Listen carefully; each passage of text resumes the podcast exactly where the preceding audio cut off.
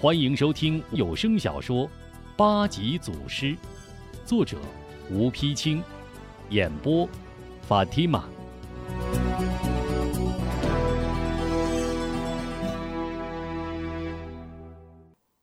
翌日，金銮殿上，文武大臣分列两班，随着刘公公一声高呼：“万岁爷驾到！”乾隆皇帝阔步登上宝座，众臣一齐参拜，山呼万岁。乾隆扫视群臣，摊手回声：“众位爱卿平身。”待众臣谢过万岁，按各自顺序站稳，问道：“今日早朝，众爱卿可有本章奏来？”众臣无语。只见贾怀出班。俯伏在地，臣绿营提督贾怀有本。乾隆和声道：“呈上来。”贾怀急忙双手将本章高高托起，刘公公接过本章，呈送御览。乾隆展开本章，仔细一看，勃然大怒，拍案而起。一个小小草民，竟敢如此猖獗！贾爱卿，你且平身，速将详情细细奏来。贾怀暗暗高兴，谢恩起身，启奏万岁：吴中乃沧州孟城镇天方教人，又学西域迷幻之术。自持武艺高强，称霸武林，与绿林盗匪勾结甚密，素有反叛之心。七月十五，借晋江莆田少林寺万人法会之机，集结数万人之众举事，当地守军闻讯进剿，大败而归。现贼势甚旺，臣请万岁速派重兵弹压。乾隆帝扫视群臣，见众臣惊诧，相视摇头，顿觉奇怪，厉声问：“出了这么大的事，兵部、吏部、文武百官，你们谁还接过此报？”众官齐奏：“臣未曾接过此报，微臣从无耳闻。”这就奇了。乾隆帝何等聪明！略一思索，道声：“寻秦郡王应提接旨。”应提乃乾隆的十四皇叔，武艺高强，生性高傲，兵权在握。除了皇上，朝廷上下无人敢惹。闻听皇上召唤，连忙回答：“臣在。”乾隆道：“偌大事情，群臣不知，朕想。”此事必有蹊跷，不可轻易发兵。皇叔素识武林之事，请皇叔带朕去走一趟，查明实情，再做定夺。应提心里也觉奇怪，特别是听贾怀把吴中说得如此厉害，心中十分不舒，正想亲眼见见此人，见皇上派自己去做钦差，心中高兴。皇上圣明。臣也正想看看这吴中到底有多大能耐，臣领旨谢恩。群臣退朝，十四王爷回到王府，立即安排车马仪仗出行事宜。一天忙碌，刚想歇息，忽有侍女进来禀报：“禀报王爷，门军来报，绿营提督贾怀有急事求见。”这么晚了，贾怀求见，奇怪。应提眉头一锁，吩咐侍女：“那就叫他进来吧。”侍女遵命退身出去。王爷踱步深思，忽然眼前一亮，站住脚步，点头自语：“哦，这就是了。”随着门外侍女一声“贾大人请”，贾怀小心翼翼躬身进来，倒头便拜：“下官贾怀给王爷请安。”应提低头道：“贾大人不必多礼，坐下说话。夜晚来访，不知有何要事。”贾怀没敢就坐，看了看侍女，欲言又止。应提见贾怀有机密之事，挥手令侍女退下。侍女一出门，贾怀忙从怀中掏出以黄绸包裹之物，满脸堆笑：“ 王爷。”下官虽为官多年，却很少孝敬王爷，都怪下官不敢攀贵。今日金殿之上，见王爷在万岁面前言谈举止自带虎威，不亢不卑，风度非凡，令下官万分敬佩。真是高攀之心不能自制。下官近日得一宝物，不敢自享，特来献给王爷，就算是下官一点进谏之礼吧，请王爷笑纳。贾大人过奖了。本王生来性情不好，就是在万岁面前说话也是直来直去，虎威风度实不敢当。说着，胤提伸手接过黄绸布包，轻轻打开一看，不由大吃一惊：“啊，玉佛，这这不……”话未说完，连忙改口：“这这叫本王如何受得？”贾怀嘻嘻两声媚笑。王爷乃当今天下第一英雄，武功盖世，位在皇上一人之下，有何受不得？以后下官就是王爷的人了，还请王爷多多关照。应提瞥一眼案上的兵书，顿时想起“兵不厌诈”四个字，立刻露出了笑脸。既然贾大人把话说到这儿。本王也只好恭敬不如从命了，遂将玉佛包好放在一边，接着道：“贾大人有事请讲。”贾怀见十四王爷收下玉佛，放下心来，捡个偏坐坐下，试探问道：“王爷东行，不知何日启程？”一句话转入正题，王爷立刻警觉，遂道：“圣旨已下，岂能耽搁？”明日即要启程，不知贾大人有何事？贾怀赶紧欠了欠屁股，装出一副关心的样子。王爷此行责任重大，下官只是担心吴中小儿仗凭西域艺术，又有三教长者和礼业护着，狂傲无比，放荡成性，不把王爷放在眼里，不如。王爷早做定夺，及早发兵剿灭，铲除后患为好。哈哈哈哈哈！十四王爷狂傲一笑：“ 一个乳臭未干的小儿，不足为虑。贾大人大可放心，本王自有道理。不过贾大人今日在金殿演讲，吴中已聚结贼兵数万。”不知到底是几万，朝廷发兵多少方可剿灭他们？这些都要等我回来方可定夺。贾怀狡黠的一笑：“嘿嘿，金銮殿上不过是下官说给皇上听听而已。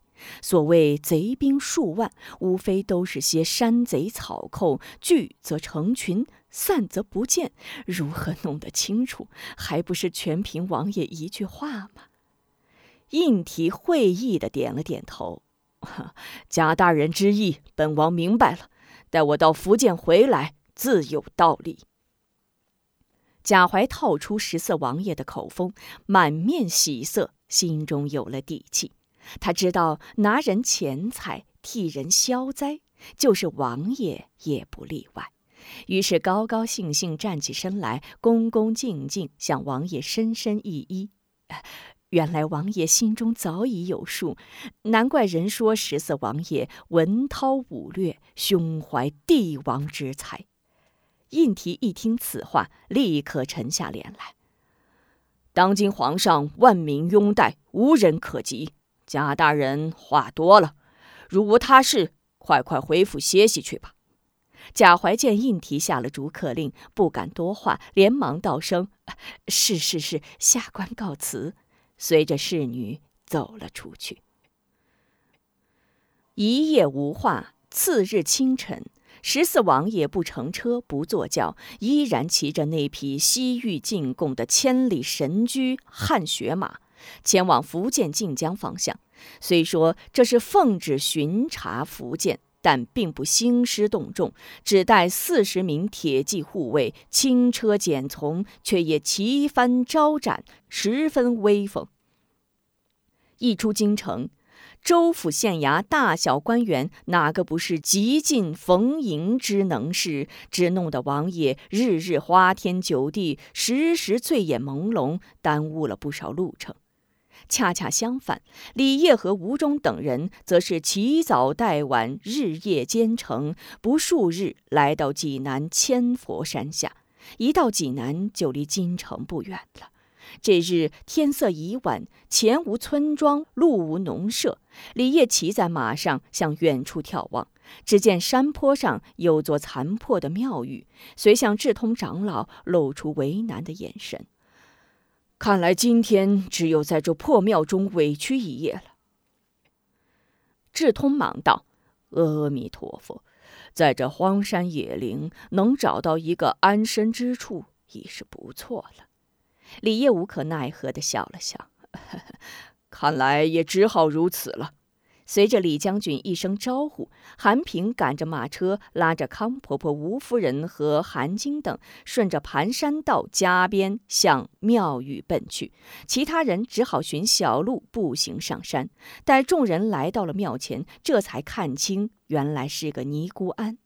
韩晶连忙下车敲门，安门一开，一个年轻尼姑道声“阿弥陀佛”走了出来，与韩晶一打照面，二人俱吃一惊：“小娇姐，怎么是你？娘，奶奶，你们看，是小娇姐！”韩晶惊喜若狂，呼喊起来。小娇惊喜地搂住韩晶，突然又松开两手。小娇已去，这里只有小尼会员。施主请进。康婆婆、吴夫人闻听是小娇，连忙下车，众人一起跑了过来。吴夫人鼻子一酸，拉住小娇：“娇娇，你年纪轻轻的，干嘛要走这条路啊？听话，明天跟娘回去，咱们还过以前的日子。”傻孩子，你娘说的对，咱们呢，一家人都回孟城镇，都当老回回去。康婆婆强忍心酸，咯咯笑着。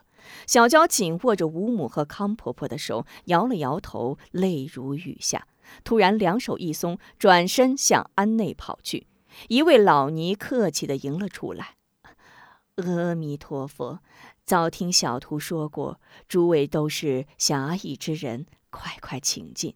此庵叫济慈庵，虽是破旧，倒也宽敞。”多年来，庵中只有这一位老尼，香火淡然，不过是这位老尼的养老之处。小娇一来，就成了这一老一少相依为命的地方。这一夜虽说是歇息，其实康婆婆、吴夫人、韩晶、吴忠、爱五子牺牲士气，谁也没睡，劝了整整一夜。小娇已是横下心来，只好随其所愿。翌日清晨，李烨一行辞别老妮和小娇，继续赶路。刚刚下了山坡，忽见前面来了一彪人马，铁骑开路，旌旗招展，一看就知是皇家派头。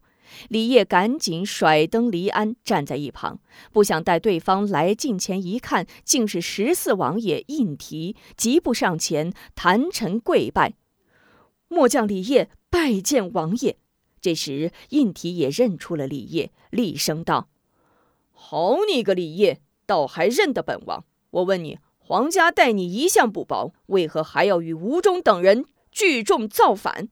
李烨一听王爷的口气，就知贾怀已经动作，连忙辩解道：“王爷所言差矣，我李烨世受皇恩，只有誓死尽忠，哪有谋反之理？尔等无诏进京。”还不是要造反吗？胤禔反问。李烨忙道：“末将是特来面见圣上，参奏绿营提督贾怀的。”胤禔缓了缓口气，哼了一声：“哼，你在晋江镇守少林寺，贾怀在京城为官，你为何参他？”李烨道：“禀王爷，贾怀虽身在京城，却心在害及天下，残害百姓，不惜用尽各种阴毒手段，甚至竟敢假传圣旨，撕调兵马，围攻少林寺，使少林寺禁地血流成河。不是三教长者和吴中等各位英雄恰来晋江观赏七月十五万人法会，个个拼死相助，哪还有少林寺在？啊！竟有这等事！应提大惊，稍顿又问：“李烨，你刚才说的可都是实情？”李烨忙答：“末将愿以身家性命担保。”应提口气稍缓：“你说这些？”有何为证？李烨向同来众人一指，他们个个都是证人。应提扫视众人，忽又板起面孔：“他们，他们都是与你同党，岂能为证？”李烨又道：“王爷所言差矣。我等若是叛党，岂能一起来京自投罗网？请王爷明察。”应提略一思索：“我再问你。”后面跟随多少人马？李烨忙道：“我等此来乃面圣朝军，岂能携带兵马？后面绝无一兵一卒。”应提半晌无话，顿了顿，说声：“罢了，你参贾怀，贾怀参你，且等面圣再说。你且起来回话，我且问你，吴中现在哪里？”